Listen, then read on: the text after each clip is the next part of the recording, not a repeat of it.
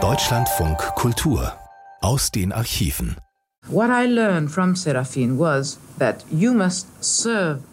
Ich lernte von Seraphin, dass man der Musik dienen muss, denn Musik ist gewaltig, selbst wenn sie uns in andauernde Angst und Qual versetzt. Ihr zu dienen bleibt unsere erste und wichtigste Pflicht. Wenn man der Musik wirklich mit der Seele und den Ohren zuhört, mit dem Verstand natürlich auch, aber in Maßen, dann wird man jede Geste in der Musik finden. Das ist nur zu wahr. You will find every gesture there.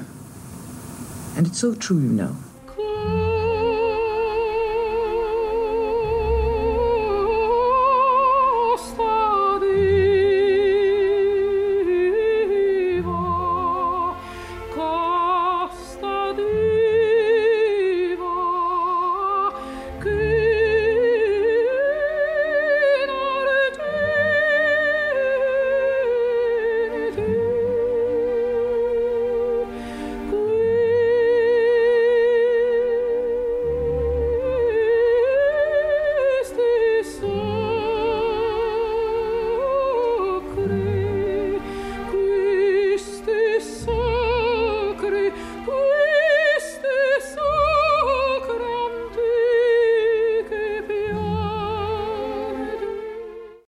Casta Diva, eine Paraderolle der Maria Callas. 92 Mal stand sie als Bellinis hohe Priesterin Norma auf der Bühne und fing mit ihr auch schon ganz früh in der Jugend an. Ich bin Isabella Cola. Hallo. 100 Jahre würde Maria Callas heute alt und sie kriegen in diesen Tagen deshalb sicher mehr Klassisches infundiert, als sie seit der Mozart-Schallplattentherapie im Mutterbauch je gehört haben. Wir wollen das an dieser Stelle gerne verstetigen und helfen dabei tut mir meine musikversierte Kollegin aus der Deutschlandfunk Kulturmusikredaktion Ruth Jarre. Hallo. Hallo. Also gemeinhin fallen dem geneigten Laien, so jemandem wie mir, beim Thema Callas vor allem die Attribute genial, göttlich und vielleicht noch schwierig ein. Können wir also die Sendung hier schon beenden? Natürlich nicht, auf gar keinen Fall. Denn Maria Callas ist ja viel mehr als das Bild einer Diva, das wir von ihr haben oder das uns von ihr überliefert wurde. Und das ist ein anderes Bild, als sie von sich selbst hatte und als sie von sich selbst auch sicherlich gern überliefert hätte an uns. Also sie war, ich weiß gar nicht, ob man sagen kann, sie war schwierig. Das wird tatsächlich immer so kolportiert. Sie selber würde das sicherlich verneinen und ich habe sie leider nie auf der Bühne erlebt und auch nie im Konzert. Ich höre nur Platten oder Files heute. Aber alles, was ich über sie gelesen habe, deutet eigentlich nicht darauf hin, dass sie schwierig war. Sie war fordernd, aber immer im Dienste der Musik. Das klang ja eben auch schon in dem an, was sie selbst gesagt hat. Mhm. Aber auf jeden Fall steht fest, dass im Fall Callas immer sehr stark psychologisiert wird. Sie sei wie eine Überraschungsbox, man wisse nie, was man kriegt und so weiter. Ist das korrekt? Ich glaube nicht. Man wusste im Gegenteil sehr genau, was man bekommt. Eine Sängerin, die probt, probt, probt und das auch ihren Kollegen abverlangt, worauf die wenigsten allerdings die große Lust hatten wie sie. Also sie hat mal gesagt, sie hat eigentlich dadurch Skandal gemacht, dass sie immer auf der Bühne arbeiten wollte, dass sie den ganzen Tag proben wollte. Die hat nie in Proben markiert, also quasi mit halber Stimme gesungen, damit es am Abend noch reicht, sondern sie hat immer ausgesungen, immer volles Risiko. Und wenn ihre Proben vorbei waren, ist sie im Zuschauerraum geblieben, hat sich mit der Partitur hingesetzt und dem Chor zugehört oder dem Orchester. Also die war wirklich im Dienste der Musik sehr, sehr konzentriert, sehr streng zu sich selbst, aber eben auch zu anderen. Und sie sagt von sich selbst, als Sänger wirft man sich in eine Rolle also man wirft sich richtig da rein. Man kann nichts Halbes machen, man kann nicht betrügen, man kann nicht schummeln. Das habe ich nie getan. Das ist gegen meine Natur, hat sie gesagt in einem Interview von 1976. Das war ein Jahr vor ihrem Tod. Da hat sie zurückgeblickt und auch so ein bisschen ausgeteilt auf den Opernbetrieb der Tage damals. Und wenn das so ist, wenn sie also eine ehrgeizige, pflichtbewusste Überin auch war, wie kommt es, dass man ihr oft auch Böses unterstellte, wenn sie zum Beispiel, das kam ja mal vor, wegen einer Erkältung eine Aufführung abbrach, dass dann gleich unterstellt wird, sie hat null Bock auf Singen und es Tumulte gibt im Aufführungsraum. Das ist ja nicht ganz normal, oder? Man muss sich vorstellen, dass Ende der 40er Jahre als das schon anfing, da muss man sich vorstellen, die Menschen gingen in die Oper, das war kurz nach dem Krieg. Die Oper wurde viel mehr wahrgenommen als bei uns heute, auch als gesellschaftliches Phänomen, nicht nur als musikalisches. Und als sie innerhalb kurzer Zeit, also weniger Tage, Wagner und Bellini gesungen hat, da stand das in der Zeitung. Das war die absolute Meldung und ganz Italien stand Kopf. Das können wir uns heute gar nicht mehr vorstellen. Und auf dem Hintergrund kann man dann irgendwie auch verstehen oder besser verstehen, dass solche Sachen Skandal waren. In dieser Aufführung, auf die Sie anspielen, war auch der italienische Staatspräsident ganz viel Prominenz und das ist der berühmte Walkout von Rom 1958.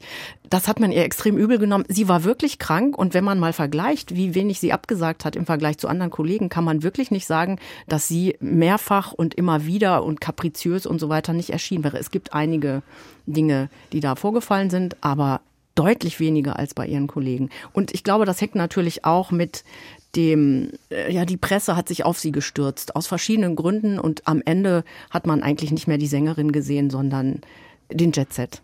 Mhm. Thema Jet Set. Wenn sie gut singt, dann zeichnet ein gewisser Herr Onassis verantwortlich. Und wenn der die Kennedy heiratet, dann gibt es einen Stimmbruch. Ja, und das ist das, was Jürgen Kesting der Callas-Biograf und Stimmexperte, der hat auch ein mehrbändiges Lexikon geschrieben, die großen Sänger, der kennt sich sehr, sehr gut aus, vor allen Dingen auch mit Maria Callas, der nennt das den Abstieg in den Ruhm. Also das ist ein Ruhm, den sie nie haben wollte. Sie wollte als Sängerin berühmt sein, klar, keine Frage, aber eben nicht so. Und ich glaube, da kommen ein paar Dinge zusammen. Onassis war einer der reichsten Männer der Welt, hatte irgendwie auch immer wieder Affären, hatte natürlich Boote, keine Ahnung, hat auch die Kunst unterstützt und sie hat immer gesagt, die Kunst braucht Mäzene. Und ich weiß nicht, ob sie naiv war oder sich da irgendwie zu leicht eingelassen hat das Zusammentreffen mit Onassis ist der Beginn eigentlich des Jet-Sets-Lebens und danach wurde sie als Sängerin eigentlich nicht mehr wirklich wahrgenommen. Richtig viel Auswirkungen auf das, wie sie gesungen hat, dürfte das eigentlich nicht gehabt haben. Hm, damit erledigt sich fast meine nächste Frage, ob diese Boulevardkamera, die immer an ihrer Seite war, ab einem bestimmten Zeitpunkt, ob sie das selbst so gewollt und gefördert hat. Ich glaube, sie hat es unbewusst gefördert und es war halt nicht das, was sie wollte. Sicherlich war sie auch manchmal ungeschickt. Aber wenn man so sieht, was so der Spiegel auch übernommen hat vom Time Magazine zum Beispiel in den 60er Jahren, das war eine ganz schlechte Presse. Also irgendwas wurde geschrieben und dann wurde das überall auf der Welt übernommen und es hat wirklich keiner mehr gefragt, wie sie singt. Und sicherlich hat sie nicht sehr viel dagegen getan, wobei sie am Ende auch, glaube ich, keine Möglichkeit mehr hatte, das zu steuern. Hm, wir wollen auch gleich zum Singen übergehen. Noch ein weiterer Aspekt, der ihre Biografie und ihren Gesang, ihren Hang zur Perfektion und ihre Melancholie, so hieß es, erklären soll, die angebliche Geringschätzung durch ihre Mutter als Baby Freud oder Blödsinn kann man schlecht sagen. Aber ihre Mutter wollte immer den Ruhm für sie und auch möglichst für ihre Schwester und hat quasi ihre Kinder auf Kampf geeicht. Immer sollten sie die Besten sein. Und sie wurde als junges Mädchen eigentlich schon immer sehr vorgeschickt, musste irgendwie Geld verdienen für sie und ihre Schwester, also für die Mutter und ihre Schwester. Sie ist in New York geboren und die sind dann, als sie 13 war, ist die Mutter mit der Tochter, mit beiden Töchtern zurück nach Griechenland gegangen und eigentlich war klar, dass Maria dann für den Unterhalt sorgen musste, indem sie singt. Und diese Art von Kampf ist eigentlich so weitergegangen durch ihr Leben. Sie hat gegen die Umstände gekämpft, sie hat gegen Intendanten gekämpft, sie hat gegen das falsche Repertoire gekämpft, gegen Männer, Liebhaber, gegen die Presse, gegen ihr Gewicht. Also eigentlich ist das ein roter Faden in ihrem Leben geblieben. Das Verhältnis zu ihrer Mutter war später sehr schlecht, aber Küchenpsychologie bringt uns, glaube ich, nicht in dem Punkt weiter zu klären, warum sie so gesungen hat, wie sie gesungen hat. Mhm. Genau. Jetzt war das die Theorie und wir hören rein in die Praxis. Sie haben uns etwas mitgebracht. Was? Vissi Darte aus Puccinis Oper Tosca. Tosca ist Sängerin und hat der Kunst quasi ihr Leben geweiht. Das besingt sie in dieser Arie und das passt sehr gut natürlich zu Maria Callas. Aufgenommen ist das mit dem Orchester der Scala unter Victor de Sabata 1953 und das war die absolute Hochzeit von Callas als Sängerin.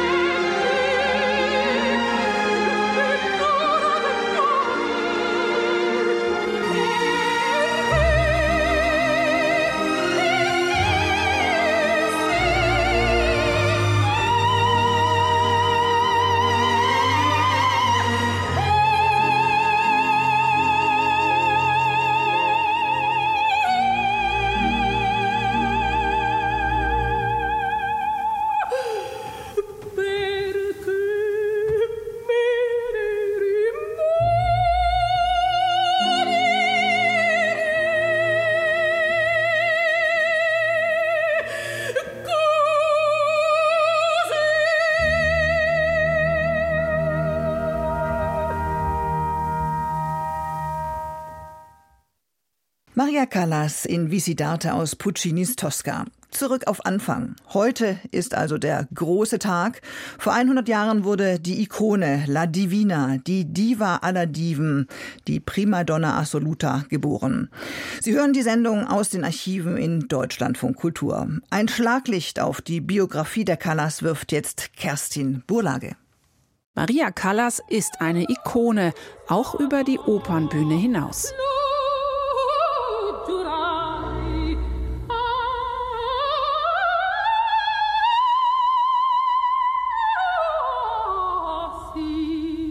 Arien hört sie schon sehr früh.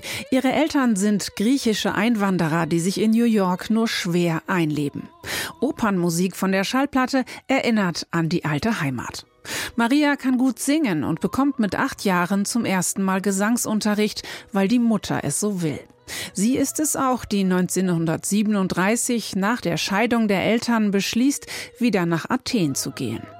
Die Mutter nimmt Maria mit, meldet sie dort am Konservatorium an und schon ein Jahr später, mit knapp 15, gibt Maria Callas ihr Debüt an der Athener Oper.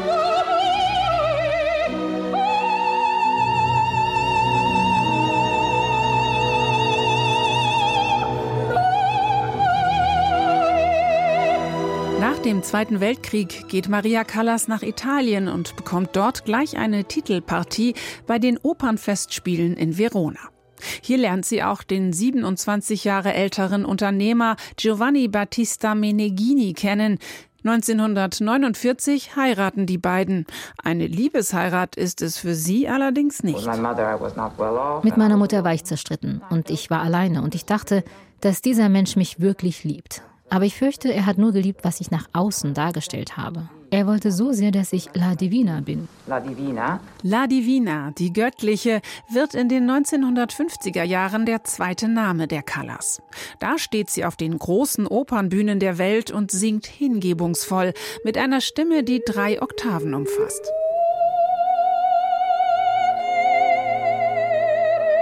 Aber sie riskiert stimmlich auch viel, ordnet der Musik alles unter. Als gnadenlose Perfektionistin ist sie selten mit sich zufrieden und kann unprofessionelles Verhalten bei ihren Kollegen nicht ausstehen. Wenn man sie nicht auf gewisse Weise dahin peitscht, dass sie doppelt hart arbeiten, entweder moralisch oder mit Wutausbrüchen, könnten sie niemals pünktlich fertig sein. Wenn ich nicht anfange zu brüllen, dann haben wir nicht das gleiche Resultat. Für ihre Wutausbrüche ist die Primadonna berüchtigt und dafür, dass man nie sicher sein kann, ob sie zur Aufführung erscheint. Sie ist oft krank, hat unter anderem Atemwegsentzündungen, Migräne und Ohnmachtsanfälle. Experten gehen heute davon aus, dass dahinter eine damals noch unentdeckte Erbkrankheit steckt.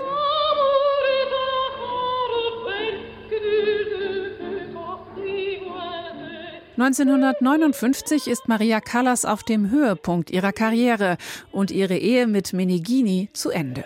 Sie flirtet mit dem griechischen Milliardär Aristoteles Onassis, doch die Beziehung mit ihm endet schon bald unglücklich. Immer häufiger hat sie stimmliche und auch psychische Probleme, tritt jahrelang nicht auf. 1973 versucht sie ein Comeback, das aber letztendlich ihre Abschiedstournee wird. In dieser Zeit sagt sie, I don't search anymore. Ich suche nicht mehr. Ich bin mit mir selbst in Frieden und akzeptiere mich so, wie ich bin, mit meinen Begrenzungen und Vorzügen. Zuletzt lebt die Primadonna zurückgezogen in Paris, wo sie am 16. September 1977 stirbt, vermutlich an Herzversagen. Heute wäre Maria Callas 100 Jahre alt geworden. Maria Callas, der Tag heute, an dem die Welt ihrer gedenkt, so auch wir. Maria Callas sang 71 Rollen, darunter 43 auf der Bühne. Frau Jahre, was fällt Ihnen zu ihr als Musikmensch ein, was vielleicht in der öffentlichen Aufmerksamkeit und dem derzeitigen 100-Jahres-Bohai unter den Tisch fällt? Gibt es auch eine Callas jenseits der Klischees? Absolut, die Sängerin. Also hören Sie sich einfach durch die vielen Aufnahmen durch. Es gibt Berge, es gibt eine sehr, sehr umfängliche, neu aufgelegte, also das ist natürlich nicht wirklich was Neues dabei, aber überarbeitet sind mehrere hundert CDs live oder im Studio aufgenommen. Viele davon natürlich auch. Also man kann jetzt nicht die schlechte Aufnahmemöglichkeit von damals quasi zu Gold machen. Aber ja, sie werden eine Welt entdecken, wenn sie das anhören. Was sie mit ihrer Stimme machen kann und was sie gemacht hat, war damals schon unglaublich und das ist es eigentlich bis heute. Also das ist, würde ich sagen, die Colors hinter dem, was wir so als Bild vor uns haben. Einfach die Sängerin. Die Sängerin, was war denn das Besondere an ihr aus professioneller Sicht? Es ist immer die Rede von den drei Oktaven, die ihre Stimmen umfasst, was ja wohl an sich schon besonders ist, gehörte dann auch noch die Show dazu. Sie wurde ja auch sehr früh entdeckt, stand sehr jung auf der Bühne in Athen. Also ihre Stimme auf jeden Fall, ihre ganze Erscheinung und die Rollen, die sie gesungen hat. Vielleicht zur Stimme. Ich habe mich mit Jürgen Kesting ja auch immer mal wieder darüber unterhalten.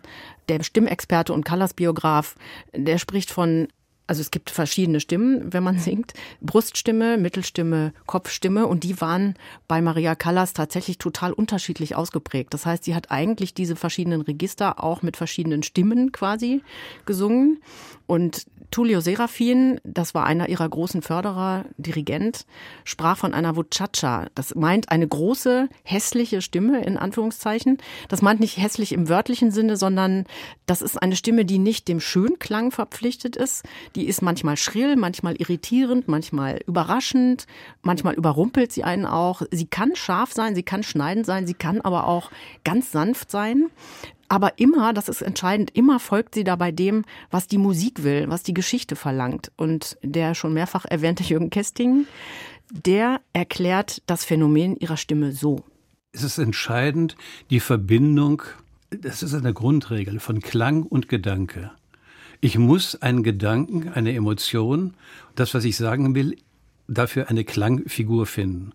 Und darin war sie die größte Meisterin, die es überhaupt auf der Opernbühne gegeben hat. Es gibt nichts Vergleichbares. Und sie hatte zu Anfang, das war für viele Italiener etwas völlig Ungewohntes, hohe und höchste Töne, hohe laute Töne, hohe leise Töne, durchdringende Fortissimo, zarteste Pianissimo, wie wir gehört haben. Sie konnte weiter Bögen singen, sie konnte mit Turbogeschwindigkeit Koloraturen singen. Das heißt, die Italiener hörten plötzlich etwas 49, 50, 51 und auch in Südamerika eine Sängerin, die es seit 30, 40 Jahren nicht mehr gegeben hatte. Das war die große Sensation. Eine Sensation war das, sagt da Jürgen Kesting. In welchen Rollen konnte sie denn besonders glänzen und warum? Vielleicht noch ganz kurz zu einem Begriff, der immer fällt, nämlich Primadonna Assoluta. Das ist auch für diese Rollen ganz wichtig. Primadonna Assoluta heißt ja nicht absolute Primadonna oder die absolute Diva, sondern das ist ein Fachbegriff, der meint, dass eine Stimme quasi drei Fächer singen kann. Nämlich das dramatische Fach, also das wir sozusagen mit dem späten Verdi und mit Wagner verbinden, das lyrische Fach und das Koloraturfach. Und das ist sehr selten, dass das in einer Stimme sich vereint und das meint Primadonna Assoluta, also nichts weiter. Aber deswegen ist es sozusagen auch was so Besonderes, weil das eben nicht so häufig vorkommt. Und aus ihrer Sicht weiht eine Primadonna ihr Leben dem Gesang. Das ist eigentlich das, was wir auch in der Arie von Tosca schon gehört haben. Ich lebte der Kunst oder ich lebte für die Kunst. Das hat sie auch getan und das bedeutete für sie Arbeiten bis zum Umfallen und sie hat eben auch die Kunst des Belcanto wiederbelebt, also Opern von Donizetti und Bellini. Das war sozusagen eine Gesangskunst, die zu der Zeit Mitte des letzten Jahrhunderts nicht mehr gefragt war und damit eben auch diese Frauenfiguren, die sie auch wieder nach oben geholt hat, die Frauenfiguren von Bellini und Donizetti, auch von Verdi und Cherubini, Medea, Lady Macbeth, Norma, Lucia di Lammermoor, das sind alles unkonventionelle Frauen, starke Frauen, Frauen, die obwohl sie stark sind, trotzdem dem Wahnsinn verfallen. Und sie konnte dem, diese Figuren eben zum Leben erwecken. Diese Frauenfiguren machten unter Umständen auch Angst und man macht gern den Fehler, sie mit ihren Rollen gleichzusetzen. Das passiert auch heute noch, das ist aber eigentlich totaler Unsinn. Aber sie war halt sehr überzeugend auf der Bühne, eben in diesen besonders starken Frauenrollen.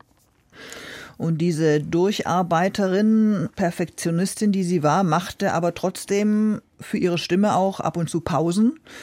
Eine davon war in den 70er Jahren und 1973 startete sie von Hamburg aus einen Comeback-Versuch, der aber misslang. Warum?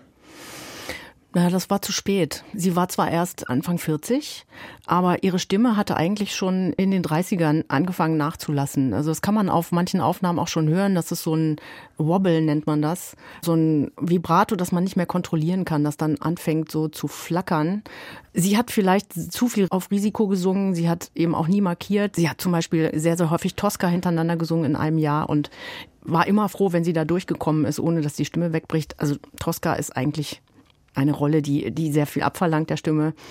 Und ja, also die Stimme hat, glaube ich, nicht mehr das hergegeben, was sie sich gewünscht hätte, obwohl sie auch in diesem letzten Interview, was sie da in Paris gegeben hat, gesagt hat, sie sei bereit, sie wäre auf der gleichen Höhe wie immer und könnte alles abrufen sängerisch. Das war, glaube ich, nicht mehr der Fall und sie hat auch diesen Betrieb nicht mehr, das war nicht mehr ihr Betrieb. Also dieser Autoren, Regie, Theaterbetrieb war nicht mehr das, mit dem sie arbeiten konnte. Für sie stand immer die Musik im Mittelpunkt. Für sie haben immer die Sänger das Spektakel auf der Bühne gemacht und nicht der Regisseur.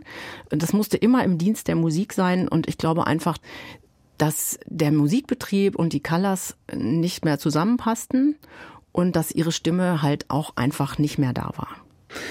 Für Sie stand die Musik im Vordergrund, für uns jetzt auch. Sie haben uns noch mal was mitgebracht. Ja, das ist eine der schönsten Arien. Ich habe ja gesagt, es gibt Berge von Aufnahmen. Man kann natürlich alle am schönsten finden, aber dies ist wirklich, wirklich am schönsten aus der Oper Il Trovatore von Verdi d'Amor sull'ali Rosée. Das ist die letzte Arie der Leonora, bevor sie sich selbst mit Gift umbringt. Das ist eine Arie über Liebe, über Tod, über Opfer, über Verzicht.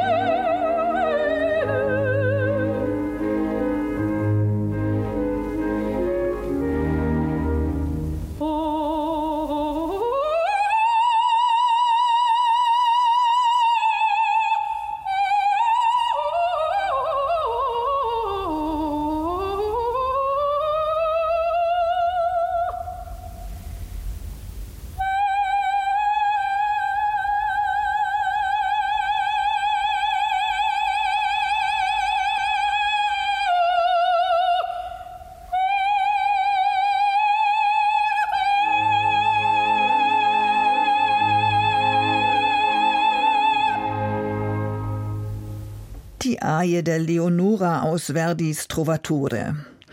Selbstmord durch Gift, überzeugend interpretiert von der Primadonna Callas. Sehr überzeugend. Frau Jarre, Sie erwähnten gerade, dass sie oft mit ihren Rollen identifiziert wird und dass das nicht immer korrekt ist. Aber wenn wir jetzt mal auf Ihren beruflichen und persönlichen Werdegang zurückblicken, der Callas nur eine geniale oder doch auch eine wahnsinnige in einem Sinne? Ich glaube, sie war eine Naturbegabung, was das intuitive Verständnis von Musik und Drama betrifft. Sie hat sich in die Partituren vertieft und sie hat das so lange getan, bis sie die Musik verstanden hat und die Geschichte dahinter und dann, was Jürgen Kesting Klanggestalt genannt hat, eine Klanggestalt für diese Figur daraus zu entwickeln. Ich glaube, das war etwas, was man nicht wirklich lernen kann. Damit ist sie geboren worden, aber sie hat natürlich sehr an ihrer Stimme gearbeitet und das verschmilzt ja miteinander. Wahnsinn, weiß ich nicht. Also natürlich lagen ihr diese Rollen ganz besonders. Sie war auch selbst eine ungewöhnliche Frau, allein schon optisch. Sie sagt immer, sie war eine große Frau. Sie war 1,72. Heute ist das jetzt nicht mehr so wahnsinnig groß, aber damals galt das als groß. Sie war auch erst relativ dick, hat später sehr abgenommen in jeder Phase ihres Lebens war sie eine Erscheinung. Mhm. Und dass man sie dann mit diesen wahnsinnigen Frauen quasi auch identifiziert, das ist ja ein Fehler, der heute auch immer noch passiert. Wenn man Schauspieler auf der Straße sieht, dann sagt man ja wahrscheinlich auch, äh, guck mal, da ist James Bond oder wer auch immer. Das ist ja Unsinn, das weiß auch jeder. Trotzdem war sie auf der Bühne so ja hat die Leute sozusagen so inspiriert, dass es wahrscheinlich wirklich schwer war, da zu unterscheiden. Trotzdem muss es immer so bleiben, der Künstler ist nicht seine Rolle und das trifft auch auf Maria Callas zu. Maria Callas, ein schillerndes Leben mit immer wieder unterschiedlichen Interpretationsmöglichkeiten. Christoph Rath stellt uns die aktuellste Biografie vor.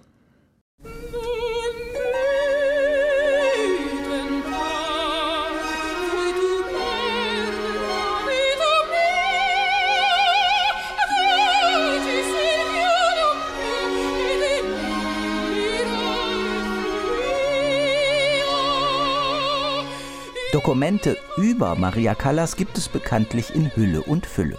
Dokumente von ihr sind dagegen eher rar. Denn ein Großteil ihrer Korrespondenz befindet sich bis heute in Privatbesitz und ist weit verstreut. Umso herausfordernder ist es, heute ein weiteres Buch über sie zu schreiben. Doch die Voraussetzungen scheinen günstiger denn je. Callas Aktualität ist ungebrochen und viele neue Quellen sind inzwischen aufgetaucht, Sie müssen nur sorgfältig geprüft und richtig bewertet werden. Arnold Jakobshagen macht bereits auf der ersten Seite klar, dass ihn die vielen Legenden, die sich um die Callas ranken, nicht wirklich interessieren. Das dokumentiert er direkt im ersten Kapitel über Geburt und Herkunft. Maria Callas ist Ende 1923 in New York geboren, kurz nachdem ihre Eltern ihre griechische Heimat verlassen hatten. Aber warum dieser Schritt? Es gibt eine Reihe von Klatschberichten, wonach der Vater fremdgegangen und ein Verbleib dadurch unmöglich geworden sei. Jakobshagen markiert diese Berichte berechtigterweise als Spekulationen. Dann widmet er sich einem ungleich gewichtigeren Grund. Die dramatische politische Situation in Griechenland. 1923 erreichte die Wirtschafts- und Flüchtlingskrise nach dem Ersten Weltkrieg einen neuen Höhepunkt. Auch die Hintergründe, die dazu geführt haben, etwa die Flüchtlingsbewegungen und ein Bevölkerungsaustausch infolge des griechisch-türkischen Krieges, werden umsichtig dargelegt. Nach der Rückkehr der Familie aus Amerika beginnt die junge Maria Kalogeropoulou, wie sie damals noch heißt, ihre Ausbildung. Ausgerechnet in einer Operette, Boccaccio von Franz von Suppé, sammelt sie erste Bühnenerfahrungen. Kurz danach singt sie an der Nationaloper von Athen erstmals die Tosca, zwei Jahre nachdem sie einen Vertrag als Choristin unterzeichnet hatte. 1942 stand sie als Tosca insgesamt 18 Mal auf der Bühne. So oft hat sie später in ihrer gesamten Karriere keine einzige Partie in einer Spielzeit gesungen. Sie war die erste Sängerin an der ersten Bühne ihres Landes. Und das Erstaunlichste, sie war damals erst 18 Jahre alt zu jung für eine professionelle Primadonna?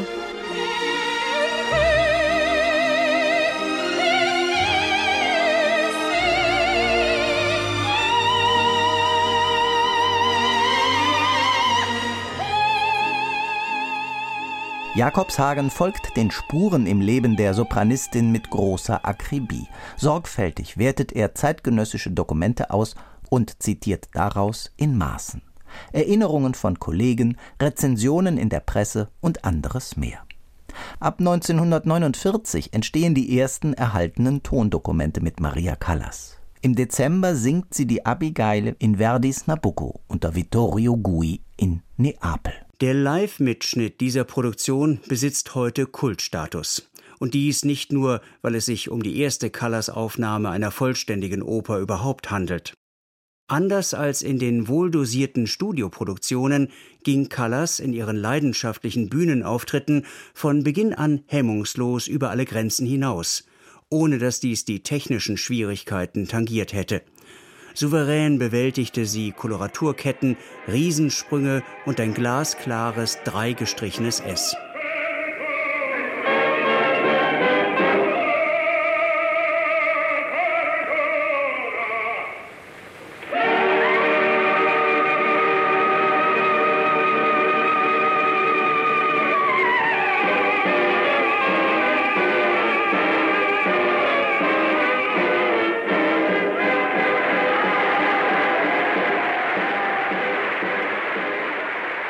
Anders als Jürgen Kesting in seiner bereits älteren Callas-Biografie geht Jakobshagen nicht so sehr in musikalische Details, auch wenn beide Bücher in ihrer betont sachlichen Ausrichtung vergleichbar sind und sich damit deutlich von Eva Gesine Bauers jüngster Callas-Biografie unterscheiden, die wiederum das Leben der Ausnahmesängerin leuchtender, schillernder erzählt.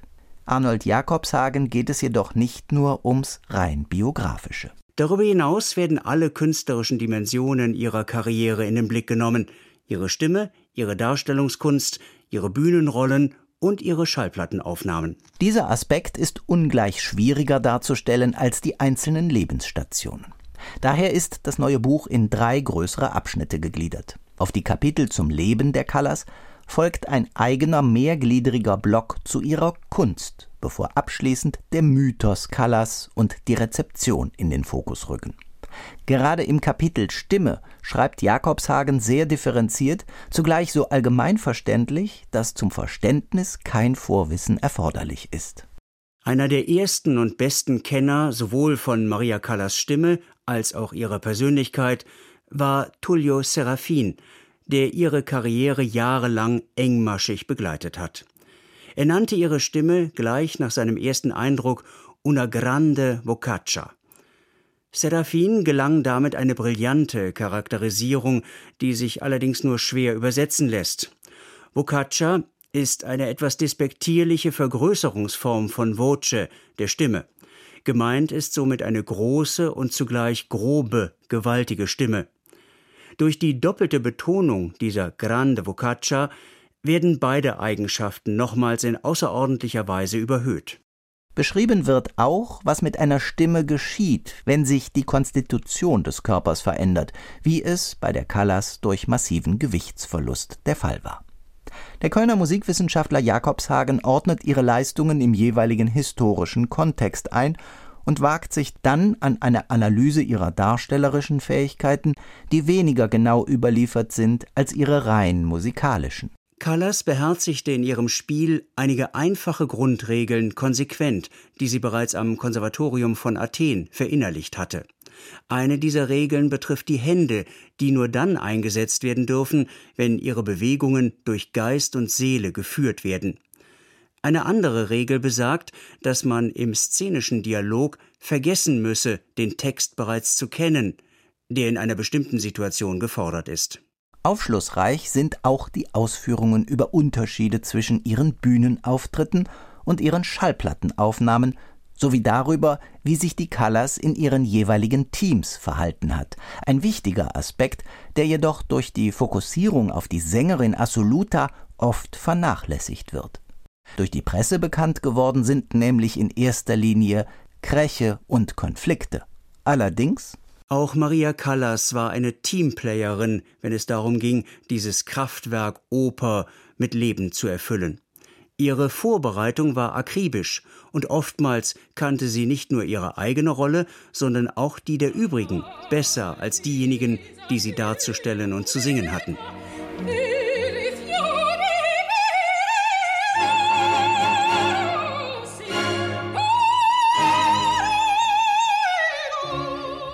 Auch in den abschließenden Kapiteln über den Mythos Callas bleibt sich Arnold Jakobshagen treu. Er beweihräuchert nicht, er berichtet und analysiert. Wohltuend sachlich geht er mit dem ganzen Hype um ihre Person um. Kundig beschreibt er ihre sängerischen Meriten, aber auch, wenngleich knapper, ihre Schwächen. Als kluger Schachzug erweist sich, dass das Buch nicht von A bis Z der Chronologie von Callas Leben folgt, sondern mehrere thematische Schwerpunkte setzt. So ist ein sehr lesenswertes Buch entstanden, das am Ende noch einen vorsichtigen Blick in die Glaskugel wagt. Was wird künftig bleiben von der Kunst und vom Mythos der Maria Callas? Diese Frage kann natürlich auch Arnold Jakobshagen nicht verlässlich beantworten. Und wir auch nicht.